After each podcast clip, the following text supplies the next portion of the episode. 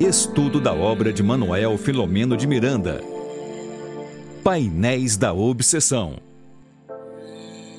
Muito boa noite, meus queridos amigos, minhas queridas amigas que já estavam aqui de plantão aguardando mais um momento assim, né? Conosco, mais um momento desse estudo maravilhoso. Meu tá até com lápis, ó.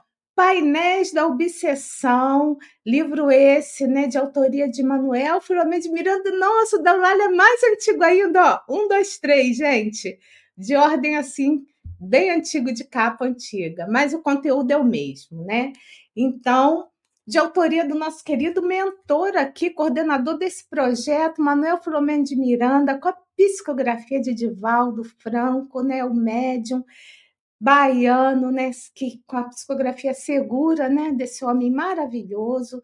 Estamos muito felizes de estar aqui com a Tânia retornando, né, com a querida convidada Eulália Bueno, que sempre nos encanta, né, com as suas com as suas histórias, com seus estudos. Então, estamos é uma noite assim de alegria, né? E nós também queremos saudar os nossos queridos internautas que já estão por aqui. A Dirana, que está em todas as lives, já virou minha amiga querida, viu, Dirana? Você nem sabe, a nossa amiga está sempre conosco. A Dirana de Tupéva, São Paulo, a Fátima Santos, Olha, estão entrando aí. Maria das Graças, Alexandre, boa noite. Boa noite a Suelene Oliveira. Boa noite a todos, boa noite a Ione e aqueles que não estão se manifestando, a nossa gratidão por estarmos aqui nessa noite estudando esse livro maravilhoso. E antes de mais nada, queremos agradecer a Deus, o nosso querido Pai, a Jesus, nosso irmão, aos nossos mentores, aos nossos amigos, pela possibilidade desse estudo. Muito obrigada. E nós queremos agradecer, além de você que está aqui conosco, queremos agradecer os nossos parceiros de transmissão. Então, boa noite a todos, né, que possamos ter um estudo, né, possamos sair desse estudo com, com muitas reflexões. O estudo hoje promete, viu? Difícil, denso, mas não sou eu que vou fazer o estudo dessa noite. Eu estou apresentando as minhas amigas queridas, passar a palavra para a Tânia, que é a coordenadora do projeto, e para saudar todos. E, gente, até daqui a pouco na sessão aí de perguntas e respostas. É com você, Tânia. Boa noite, querida amiga. É uma alegria estarmos de volta. É, há 15 dias estivemos juntas, mas na semana anterior estive impossibilitada. E é, quando nós vemos aqui os queridos amigos e irmãos do chat que estão seguindo conosco neste programa, que estuda essa obra maravilhosa deste espírito que temos um apreço especial e estamos também percebendo é, que novos, novas pessoas estão adentrando a esse estudo. Que bom ter a, ter a presença de todos vocês aqui conosco, mas eu queria é, passar para a nossa querida amiga Eulália, que é a nossa convidada especial, para que ela possa também saudar a todos vocês. É com você, amiga. Muita gratidão, Regina, Tânia. Ver a Tânia de volta é dia de festa, ver a Regina bonita é dia de festa. E estar aqui junto com todos, estudando painéis da obsessão, é uma honra. Gratidão pela confiança e pela oportunidade. Então, nós estamos chegando quase à metade do livro, não é, Regina? Capítulo 15 é, esta obra tem 32 capítulos, é até uma obra que tem mais capítulos quando nós comparamos com os livros anteriores e posteriores do Manuel Filomeno de Miranda Espírito. E neste capítulo, Regina trouxe uma palavra que realmente representa, é um capítulo denso, mas não é um capítulo longo, porque nós já tivemos capítulos anteriores assim bem extensos, né? E aí nós observamos que um capítulo curto ele nos traz uma densidade que começa com o próprio título. Eu sempre gosto de refletir sobre o título que Manuel Filomeno de Miranda atribui aos capítulos e com palavras que vêm de fato trazer para nós a representação do que está contido neste capítulo. Quando nós pensamos neste título, Trama do Ódio, me veio muito a reflexão é, de um passado de vivências de cada um de nós, mas particularmente minha, do quanto eu já estive neste lugar de tramar. Mas toda a trama ela vem é, permeada por uma motivação. E geralmente esta motivação é o ódio que faz com que nos movimentemos para um desejo de vingança que armazenamos. E esta trama do ódio, quando nós observamos sem fazer a leitura, vamos já imaginar que vai acontecer algo nessa história e onde fica a espiritualidade que permite que as coisas aconteçam. E a todo instante nós vemos nas obras de Miranda o quanto a espiritualidade ela de fato atua constantemente, insistentemente, cuidando de cada um de nós que nos apresentamos em diferentes estágios evolutivos. Não importa em que patamar nós estejamos situados, o investimento ele vai acontecer porque o objetivo é a plenitude, é o progresso. Então, se a espiritualidade superior ela está é, investindo para que alcancemos este propósito, de fato isso vai se dar em qualquer patamar que estejamos situados. E aqui nós vemos claramente essa essa atuação da espiritualidade, parecendo que é, as coisas aconteceram e está sem um comando, não está, porque todos nós também somos instrumentos da lei para que nós possamos estar refazendo os nossos caminhos, resgatando os nossos débitos.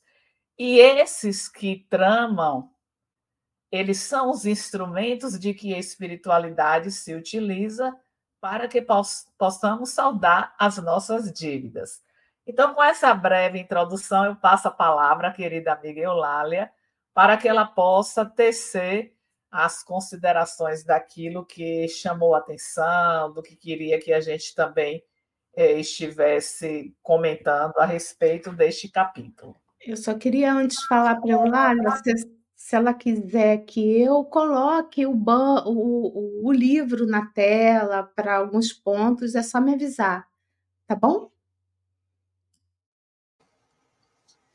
É, esse capítulo ele vem nos fazer um alerta muito importante, porque nós achamos que tudo se resolve aqui, que estamos completamente quites com a nossa consciência, então vivemos devotados ao mundo material, como se só ele e só o que se refere a ele fosse realmente construir a nossa felicidade. Nos impressiona muito e, e vemos que não fomos só nós, porque em algumas vezes no transcorrer do capítulo, o próprio Manuel Filomeno de Miranda fica aturdido, sente-se constrangido, perturbado mesmo, se assim podemos dizer, quanto não apenas a figura da irmã Ernestina, que aguardava a porta de entrada do sanatório em que Jaime estava internado, com aproximadamente uma vintena de entidades perversas sob o seu comando, e ela deixava exalar as marcas da loucura que a vencia. Isso está logo no segundo parágrafo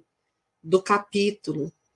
Exalava odores pútridos e acolitava-se com um bando de espíritos viciosos numa baderna ensurdecedora. E toda a trama de vingança, como muito bem colocou a Tânia, e é muito bom fazer esse breve introito da, do, do título, é uma tessitura que, para ser desmanchada, leva muito tempo. E às vezes ela foi produzida num breve espaço. Então, isso nos chama a atenção para refletirmos mais sobre as nossas atitudes, os nossos pensamentos, porque um resvalo pode criar essa trama e nos arrastar junto de espíritos uh, com que nós sintonizamos pelas deficiências morais, ou como tão bem diz é, o livro dos Espíritos, pelas nossas más inclinações. Então, eu trouxe aqui, em primeiro lugar, algo sobre o pensamento. Retirei do livro Os Poderes da Mente, de Sueli Calda Schubert, no capítulo do átomo ao arcanjo, ela faz uma citação de Emmanuel no livro Roteiro, e diz assim: o homem o homem no sentido humanidade, permanece envolto em largo oceano de pensamentos, nutrindo-se de substância mental em grande proporção. Toda criatura absorve sem perceber. Então, grifemos esse sem perceber. A influência alheia nos remete ao livro dos Espíritos, Pergunta 459: influenciam os espíritos em nossa vida? Não apenas influenciam, como na maioria das vezes são eles que vos conduzem. Porque não nos habituamos a administrar o nosso campo mental, a tomar conta para que ele não seja, por afinidade, invadido por personagens alheias que pegam carona é, nessa ideia, potencializando-a. E as nossas falhas morais lhes permite elaborar essa trama, às vezes com tantos requintes de crueldade, que nós nem conseguimos conceber. Vejam Manuel Filomeno de Miranda, altamente experiente na área da obsessão, da desobsessão, mesmo antes de desencarnar, essa sua capacidade de nos trazer advertências é muito sólidas, apoiadas na doutrina espírita, e qual não é a sua intenção primordial, senão nos despertar para as nossas responsabilidades, a fim de que não sejamos amanhã aqueles que se enlameiam nessas tramas ou delas se tornam vítimas, como o senhor Egberto, como a Amenaide, como o Jaime. Então, eles vêm de uma história, uma história profundamente dolorosa que gerou esse ódio e no espírito imperfeito essa sede de justiça que nunca é justa, porque nós não temos condições morais para estabelecer qualquer tipo de encaminhamento, de acertos de contas, então fatalmente se transforma em vingança. E nós vamos recordar que já passaram neste, neste momento é, uma outra observação que está no livro A Gênese, no seu capítulo 14, Fluidos, item 45, obsessões e possessões, que diz assim: pululam em torno da terra os maus espíritos, em consequências em consequência da inferioridade moral dos seus habitantes, que somos nós, e eles também. Apenas momentaneamente fora do corpo, nos influenciando, ou melhor dizendo, quando se fala do influenciando, as pessoas têm uma ideia errônea de que eles chegam e nos plantam uma ideia. E isso não acontece. Eles pegam carona naquilo que já existe em nós. E, às vezes, eu manifesto um pensamento de raiva e acho que é só da boca para fora, que eu nunca seria capaz de matar uma mosca. Mas eles potencializam. E como temos equívocos morais graves, temos pendências, essas pendências se transformam na porta escancarada. Bom, mas então como é que fica? Nós não sabemos o que fizemos no passado. É, como é que nós vamos tomar conta daquilo que não lembramos? Então, a gente precisa, como bem diz a pergunta 909 do Livro dos Espíritos, porque Kardec a faz, é, no corpo é tão difícil sabermos o que fizemos. Como é que nós podemos domar as nossas más inclinações? Não é uma empreitada difícil ou até impossível? E os espíritos respondem: oh, não. Às vezes conseguem com poucos esforços e continuam. Ah, como não tendes vos esforçado. Depois nós vamos ao capítulo 17 do Evangelho, Sede Perfeitos, quando uh, abordamos o verdadeiro espírita, ali diz que reconhece-se o verdadeiro espírita pela força, pelos esforços que empreende em domar as suas más inclinações. Então, não nos busca em perfeição, mas nos procura em esforço para não deixarmos novamente é, enredar, ou como diz na oração dominical, cair em tentação. O cair em tentação é repetir os erros que nós já lá atrás vivenciamos, que são as causas de nos encontrarmos em processo de recuperação e nos permitimos cair novamente.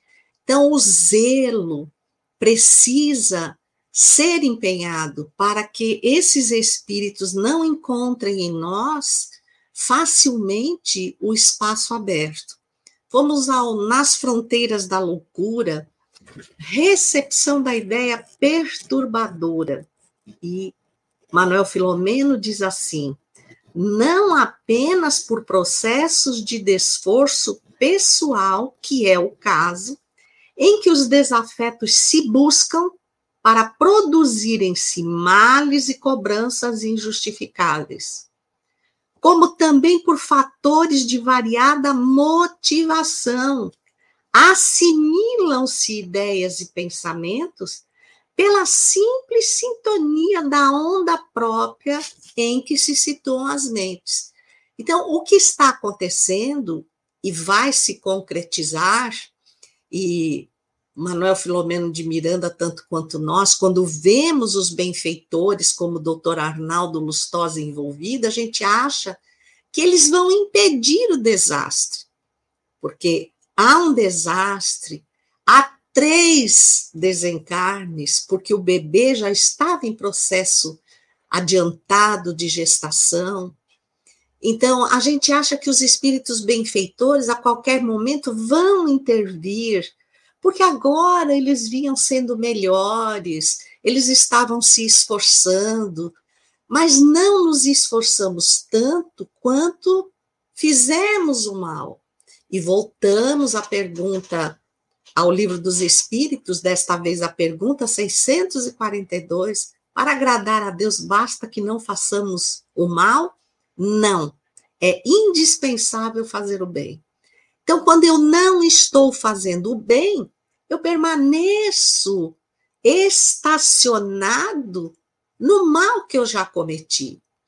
A ausência do bem por si só é um mal e gera consequências. Sim, por si só é um mal, mas é exatamente esse estacionamento que nos permite ser abordados por esses espíritos infelizes. Então, nós vemos aqui algumas situações que facultam que o plano de Ernestina finalmente alcance o seu objetivo, embora ela saia frustrada. E, aliás, precisamos grifar, porque a frustração é sempre o resultado da atitude de vingança. O vingador nunca está satisfeito com os seus resultados. Então, a escalada de ódio e os motivos que se transformam em razão para estabelecer tramas cada vez mais aumentam, como quando nós nos debruçamos sobre o bem, a potencialização do bem, feita pelos benfeitores espirituais, é muito mais avassaladora do que a do mal, quando não nos dedicamos à melhoria íntima. Então, nós vemos assim: o aspecto deformado vampiresco respondia como consequência da sua atitude mental. Então, ela se alimentava dos uh, defeitos do campo mental das pessoas desavisadas, porque o campo mental é ininterrupto. Então, analisemos hoje o que, que invadiu o meu campo mental. Quais foram os meus pensamentos diários? E tenha certeza de que todos aqueles que não foram bons não foram neutros, foram maus. E serviram de repasto para os espíritos infelizes que vão sutilmente, sem que nós percebamos, como disse Emmanuel, tomando conta, estreitando laços conosco. Ela aguardava a saída de Jaime, mas principalmente do senhor Egberto, que tinha sido seu esposo, ela havia desencarnado há mais ou menos quatro anos, e não aceitava essa condição de desencarne, viu o marido livre, e pior do que isso, ele cativou-se por uma outra mulher, uma mulher que do seu passado lhe prejudicara imensamente, a mutilara. Então, ela sente-se no direito da vingança, ela não tivera filhos com o esposo. Essa já estava grávida, a Menaide estava em avançado estado de gestação. Aparentemente, era um dia de festa. Eles tinham a oportunidade de trazer Jaime para casa depois de praticamente um ano internada, internado. Ele agora retornava. E porque era um dia de festa, vejamos as entrelinhas. Quando eles tomam o caminhão, o senhor Egberto, em homenagem à saúde do irmão, usara algum alcoólico. Então, o seu cérebro estava entorpecido. Tiremos a responsabilidade dessa pessoa de dirigir alcoolizado. Coloquemos na nossa mente, não tem menos ou mais alcoolizado, tem alcoolizado. Então, o reflexo, a, a dormência da consciência, da vigilância, ele comemorava, como foi falado um, dois, dois parágrafos antes, em nenhum momento eles pensaram em agradecer com uma prece que propicia inspiração, é, que, que, que irriga paz. Eu acho muito interessante. Das ações caridosas que atraem o concurso dos benfeitores espirituais. Isso modificar-se-á a paisagem humana quando nós tornarmos isso um hábito salutar e comum. Não é assim, eu vou fazer evangelho uma vez por semana, estou quites. Quando eu me deixo envolver pela ambiência da prece, eu estou modificando esse é, lago, esse largo oceano, como nos fala Emmanuel, onde eu estou mergulhado. Ou seja, eu estou facultando uma área defensiva que me defende das investidas dos espíritos infelizes, enquanto eu me debruço para domar as minhas más inclinações. Então, obviamente, esse estado alterado do senhor Egberto favoreceu, porque quando eles adentraram aquela cabina, os espíritos, uma turba multa, se amontoou ali, porque não se restringem ao espaço físico, mas o seu campo mental invadiu com aquela gritaria, com aquele achincale, porque Ernestina não queria apenas vingar-se, ela queria destruir.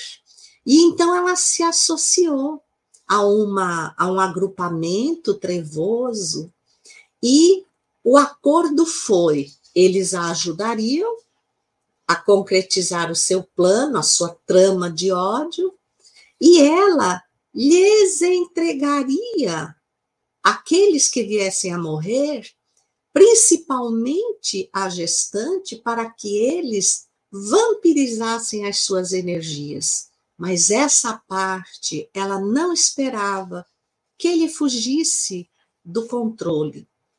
Então, conforme eles foram descendo aquela serra, que quem conhece sabe, é uma serra de curvas muito tortuosas, é, ela, aproveitando o campo mental, moralmente desestruturado, mas também alcoolizado, ela chama o marido com vigor. E, claro, ela encontrou a porta escancarada, imediatamente encharcou-lhe o campo mental, a ponto de se fazer visível para ele. Ele escutava na casa mental, ligeiramente excitada pelos vapores do álcool, a voz da esposa desencarnada e sob forte incidência vibratória.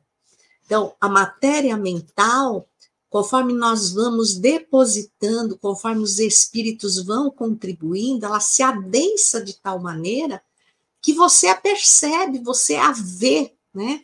apavorando-se com o seu aspecto terrível. Ora, Manuel Filomeno de Miranda já se sentira é, bem é, inquieto, tanto que o doutor Arnaldo o advertiu, depois o ajudou a retomar o equilíbrio, porque ele se assustou, ele se sentiu constrangido ante a situação, o programa e a certeza que o doutor Arnaldo lhe oferecia de que, de fato, o acidente iria acontecer. Eu fico imaginando, viu, Tânia?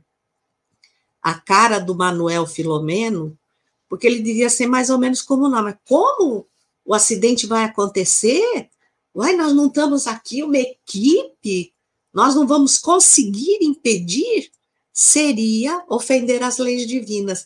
E o nosso acanhado entendimento não percebe isso.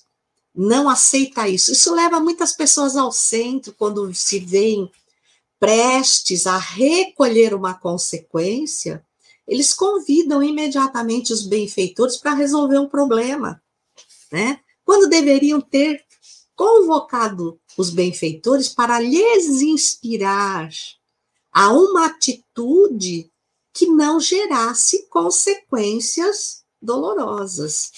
E aí é, é muito impressionante a forma como o Manuel Filomeno de Miranda narra que ele fala do carro espatifado, ladeira abaixo, roubando a, a vida também de Jaime, de Dona Amenaide, o mesmo ocorrendo com o filhinho que teve a vida física ali interrompida. E aí a alucinação se estabeleceu, né?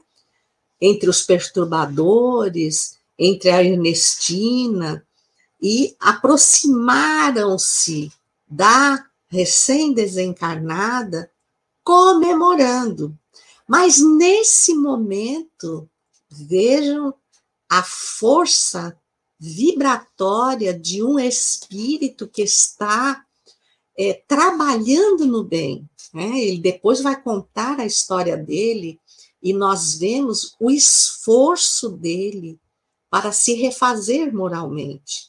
Eu gosto muito de parar aqui e citar o ação e reação, quando a gente descobre a história do Silas e do Druso.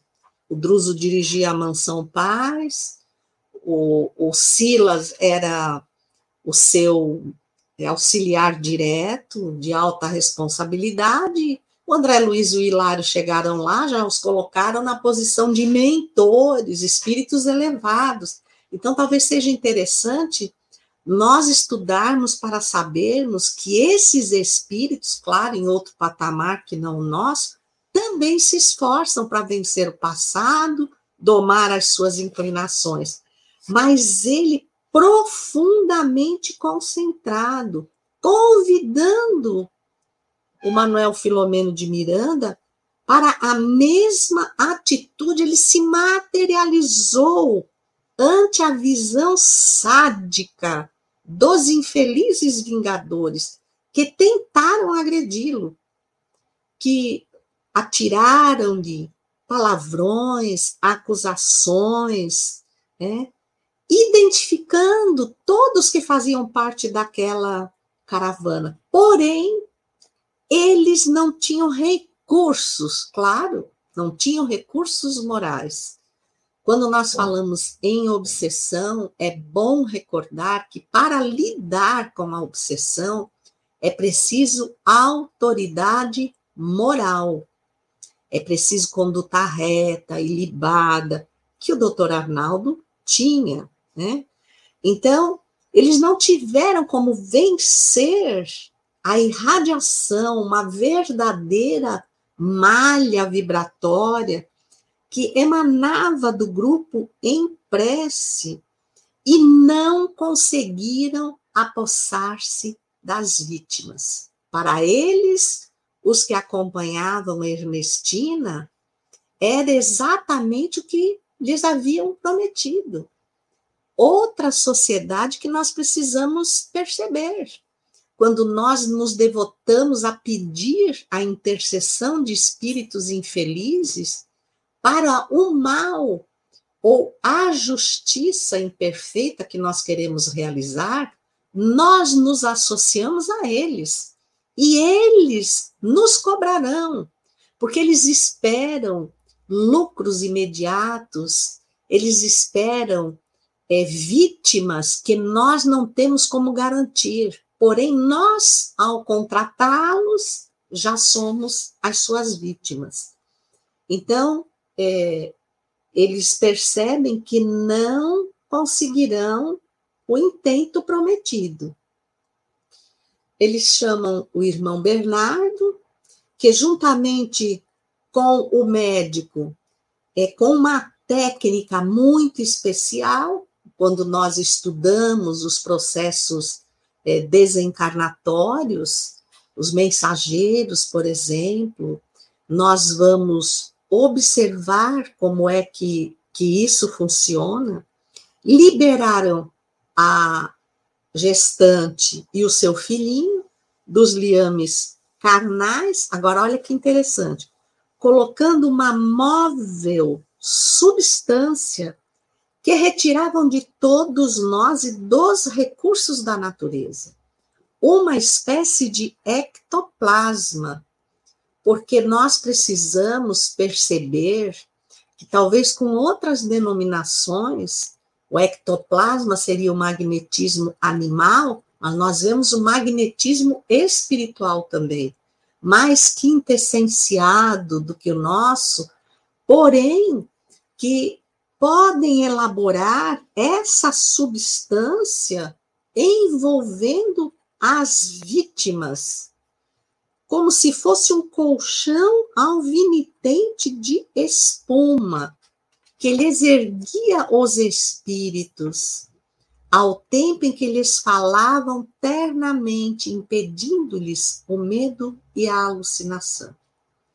Então, nós vimos é, que a gestante foi imediatamente retirada daquele lugar, e como se houvesse alguma intercorrência, é, no caso, por exemplo, dela estar reencarnada, poderia haver uma intercorrência, ela poderia é, antecipar o momento do parto, era o que ela vivia.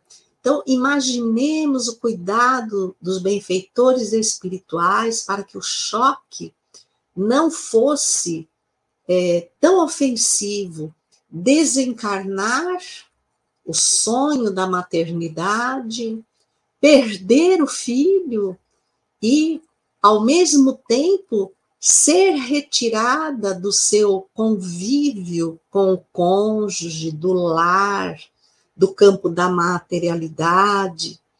Então, eles salvaguardaram aquele momento íntimo entre mãe e filho, e embora todo o aspecto daquele ambiente, com os cadáveres mutilados, com o carro esfacelado, com o senhor Egberto é, semi-morto, uh, do lado espiritual, nós podíamos realmente discernir a consequência do mal e a atitude do bem. Isso é suficiente para que nós nos confiemos mais à ação do bem, à ação da prece e abramos campo seguro, como eles não fizeram, para sermos inspirados pelos benfeitores espirituais. Quando saímos da nossa casa, quando tomamos de um carro, quando fazemos um trajeto que nos é comum, precisamos nos perguntar: quem sou eu e quem são meus acompanhantes desta hora? E prevenir. Acho que eu falei demais, Tânia, tentando poupar a sua voz. Você não falou demais, não. A gente, eu, eu diria que eu, quando te escuto, eu estou sempre aprendendo. E é, nos chama muita atenção exatamente esse finalzinho que você traz, porque quando eu fiz aqui a leitura, né, a releitura deste capítulo, ele vai buscar o irmão estar realmente, como fala na narrativa, um ano, quase um ano internado. E aí muitos vão celebrar com a bebida alcoólica. E aí eu penso, que bom que eu já saí desta fase, porque nós já estivemos também perpassando por esta celebração com a bebida alcoólica. E essa última fala sua, é, Eulália, me fez é, recordar o quanto nós precisamos deste investimento antes de sair de casa. Porque repassando a tela da memória, é, parece que a gente vai ficando em um automatismo tal que a gente acorda, a gente é, é, toma banho, toma café, faz aquela oração, vai. E desconectamos né, dessa nossa realidade espiritual quando mergulhamos nas questões do nosso cotidiano. Não estou dizendo aqui que a gente não ora durante o dia, não é isso. Mas esse mergulho muitas vezes nos tira daquilo que é de fato a nossa meta. E teve algo que me chamou muita atenção, está no parágrafo 28 do livro, que é exatamente um chamado que é, é feito neste capítulo, que inicia assim: quando as criaturas se conscientizarem a respeito da vida. São várias, vários aspectos tratados aqui. Quando se conscientizarem, ou seja, nós ainda não nos conscientizamos a respeito né, da, da vida quando melhor entender os fenômenos da existência. E aí a gente para, eu lá e pensa, estamos é, fazendo vários estudos. Nós estudamos essa obra aqui hoje, amanhã a gente participa de outro estudo, no dia seguinte de outro estudo, e mais estudo, e mais estudo. E nós estamos, de fato, é, tendo esta compreensão alargada de que esse estudo ele está chegando como um disparador, como um sinalizador que nos remete a uma mudança de atitude que ainda não conseguimos operar em nossas vidas. Porque estudar é ótimo, é maravilhoso, aprendemos é um novo conhecimento, mas quando falamos de estudo na doutrina espírita, nós precisamos pensar que esse estudo precisa nos levar à transformação moral. Aquilo que você trouxe do capítulo 17 de Evangelho segundo o Espiritismo, Sede Perfeitos, é tão conhecido nosso, mas é, o quanto nós estamos investindo para essa transformação moral. Né? E aí segue alimentando o pensamento com ideias elevadas. Quantas vezes nós nos deixamos abater pelas circunstâncias existenciais e quando vamos nos dar conta, o nosso pensamento ele já saiu daquela elevação, já se deixou envolver pelos desafios, pela dor que nós estamos atravessando, pelas nossas dificuldades. E aí vem a tomada de consciência. Meu Deus, eu aprendi tanto. E na hora que chega o convite para que eu possa colocar esse aprendizado em prática, eu ainda fico na tristeza, na apatia, na desesperança, com pouca fé, então, tudo isso deve trazer constantemente uma movimentação em nossas ações. Não podemos continuar no ponto que nós nos situamos. Então, a vida nos faz um convite para alavancarmos a nossa escalada evolutiva. E todos os estudos nós é, acompanhamos diversos estudos muito sérios que a pandemia nos oportunizou, é, esses novos horizontes das redes para que pudéssemos ampliar. E isso, essa ampliação, vai requerer de nós aquilo que é, foi dito: muito será pedido a quem muito foi dado. Então, estamos com esse cabedal de conhecimento, o que estamos fazendo dele? Então, entendemos que estamos mergulhados na, na matéria, mas que somos seres interexistenciais, que precisamos, de fato, cada dia significar a nossa caminhada com a visão da espiritualidade ou a nossa visão ainda está muito presa à matéria.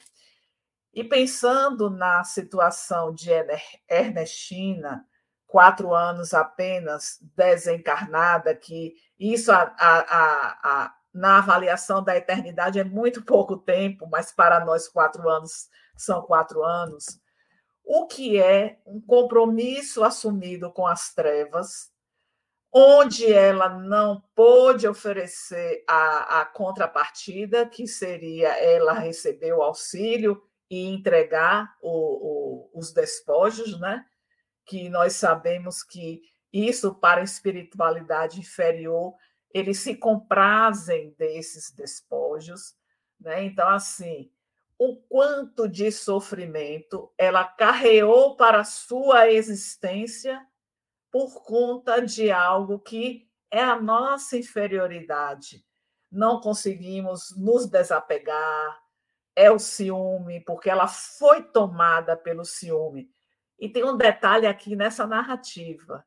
O senhor Egberto já tinha uma simpatia por Ernest, por Amenaide antes da viuvez.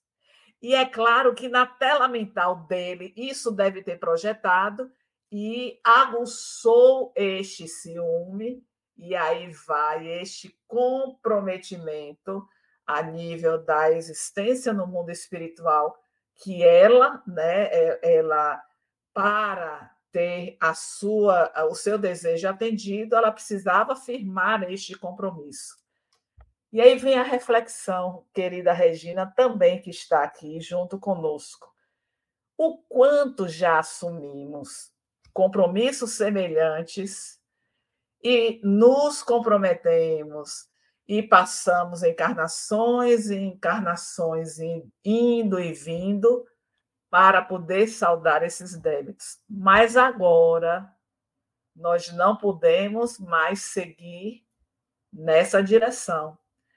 Precisamos fazer mais e mais, mostrando, demonstrando que nós já conseguimos agir diferente, apesar de ainda cairmos porque não somos perfeitos.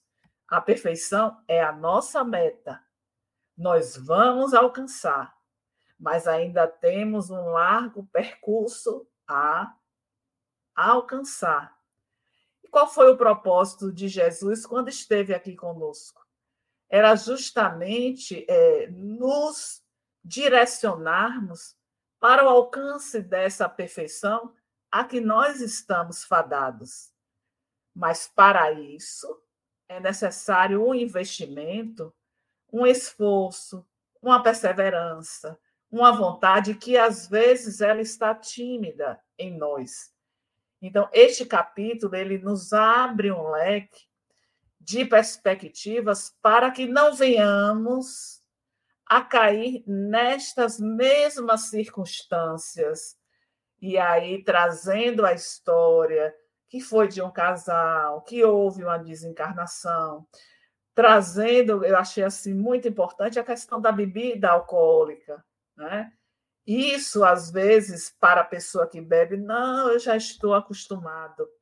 Mas foi exatamente por conta da bebida que Ernestina conseguiu penetrar no campo do pensamento do senhor Egberto. Ou seja, nos deixa mais vulneráveis a essa atuação da espiritualidade inferior. E aí eu trago um questionamento né, para as nossas reflexões. Quais são de fato, de fato, os meus propósitos?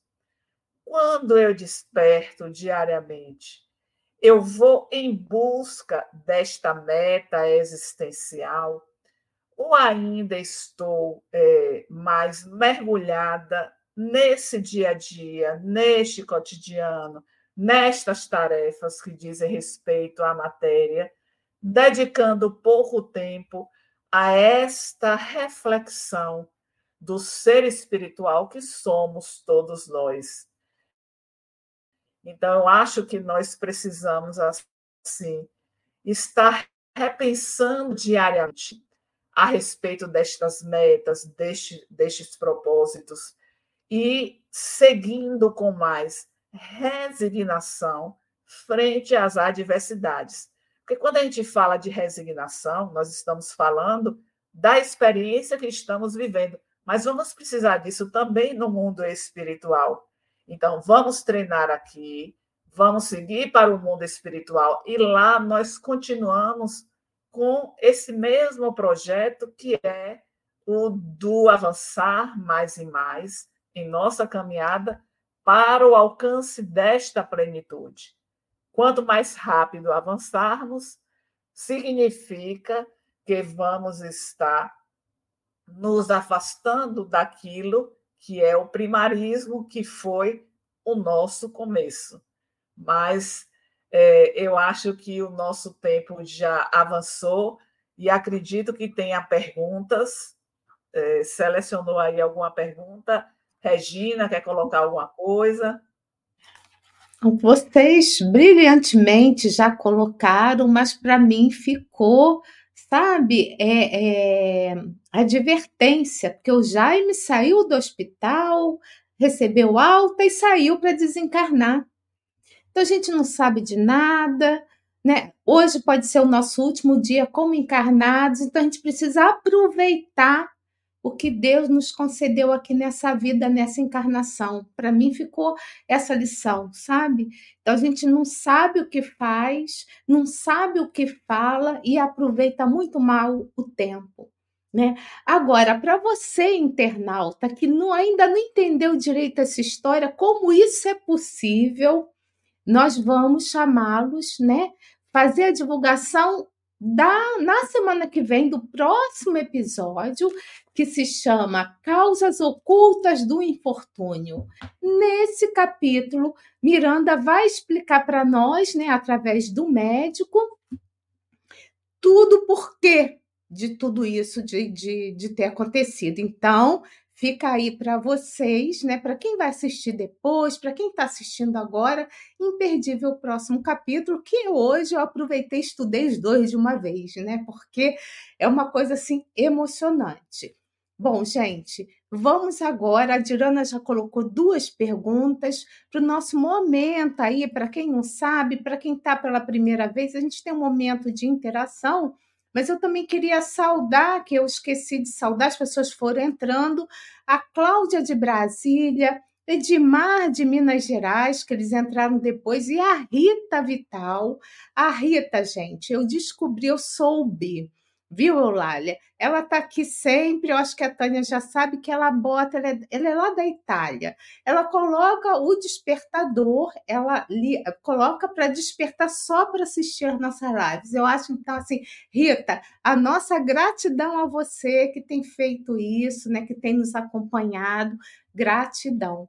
Gratidão mesmo. E também queremos saudar a Raimunda, que também não, não se expressou de onde está vindo, a Luciene e a todas vocês, tá? Então, agora vamos colocar aqui a nossa vinhetinha do nosso momento de interação. Vamos lá. Momento de interação. Perguntas e respostas.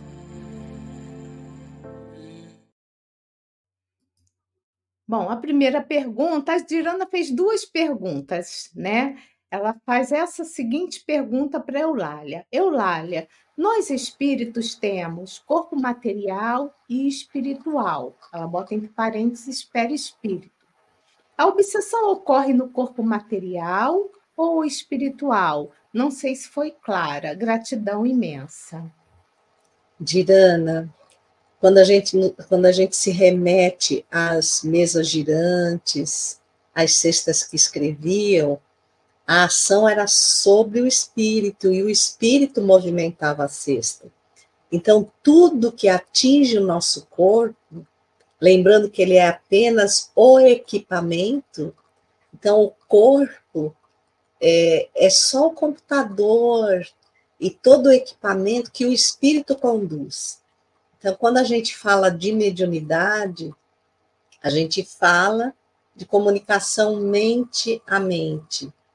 Há um fenômeno no transe mediúnico chamado expansão perispiritual. Nosso perispírito, ele tem diversas propriedades e uma delas é essa, ele se expande, ao se expandir, ele ameniza o seu contato com o físico. Por isso, todo o processo é, do transe mediúnico tem algumas particularidades é, neurofisiológicas, como aceleração do coração, é, resfriamento e dormência das extremidades.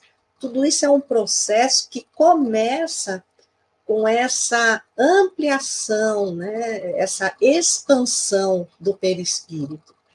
É, todos nós estudamos na escola aqueles conjuntos, né, interceptação de conjuntos, fazíamos aquelas bolinhas, um envolvia o outro, o que, que tinha de elementos comuns, é exatamente o que acontece nesse momento. Então, os perispíritos, o seu campo de energia, ele se é, interpõe e fica uma área comum de intersecção. E aquela área atua sobre o campo do que está encarnado, encharcando-lhe o cérebro e orquestrando todo um, um, um, uma sequência de acontecimentos hormonais então, quando a gente vê assim, por exemplo, ah, o, o seu Egberto, no momento em que ele foi atuado pelos espíritos, né, sob a incidência vibratória, com a mente ligeiramente excitada, foi o campo de intersecção, o campo comum entre ele e Ernestina, que passou a atuar no seu campo físico. Então, ele ficou meio deslocado, já não mais atento à estrada, é, completamente meio ausente é, da, da vigilância, da atenção. O álcool por si só já nos tira alguma condição de atenção.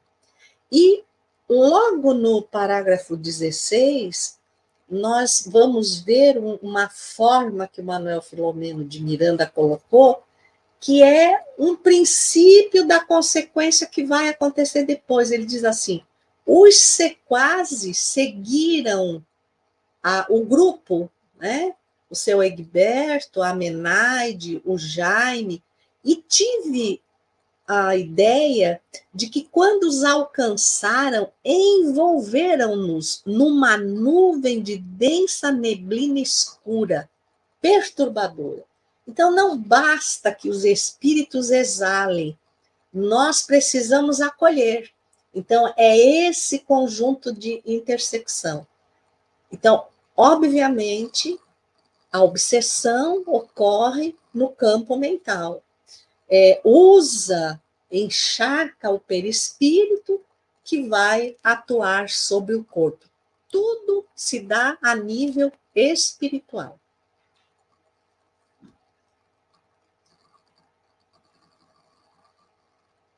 Desligado o seu. Já entendi. A próxima pergunta, é, ela não diz para quem é, então vou passar para a Tânia tá? A pergunta da Dirana. Aqui, no plano material, os espíritos influenciam em nossas vidas. E no plano espiritual, quando estamos na erraticidade, essa influência também ocorre? Paz e bem. Boa noite, Dirana, mais uma vez. É uma alegria termos você sempre nos acompanhando em nossos estudos. Eu diria, Dirana, que no plano material, os encarnados também influenciam, porque a gente tem aquela ideia de que a influência são dos espíritos, sim, mas os encarnados, com a sua vibração negativa ou positiva, quando sintoniza conosco, também estará, às vezes, é, até no próprio diálogo. Eu estou com a dúvida de alguma coisa, vou perguntar a Eulália, e na conversa Eulália termina influenciando a minha decisão. No plano espiritual, essa influência também vai acontecer. Vamos pensar na situação de erraticidade inferior. Aqueles que são as mentes mais poderosas, em termos de espíritos inferiores, vão influenciar os endividados e as obras de Miranda nos apresentam muito isso.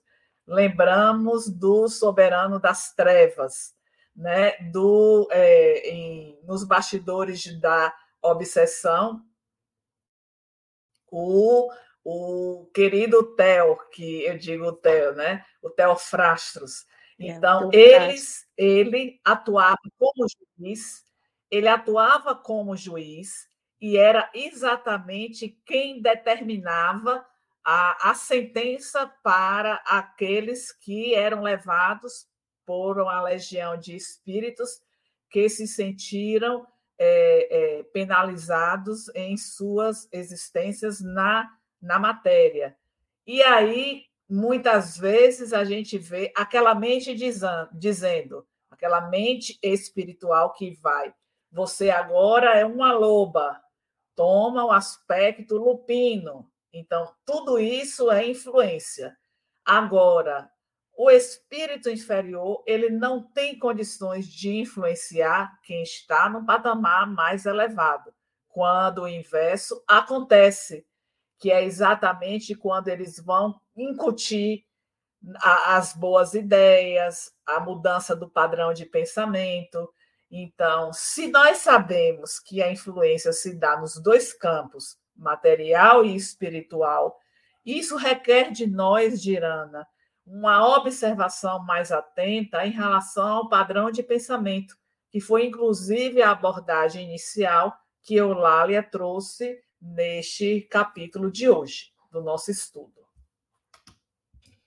Regina, eu só queria sugerir, tem o livro Evolução em Dois Mundos, no capítulo 14, chamado Simbiose Espiritual, Deixa eu ver se ele é da primeira parte, é da primeira parte do livro.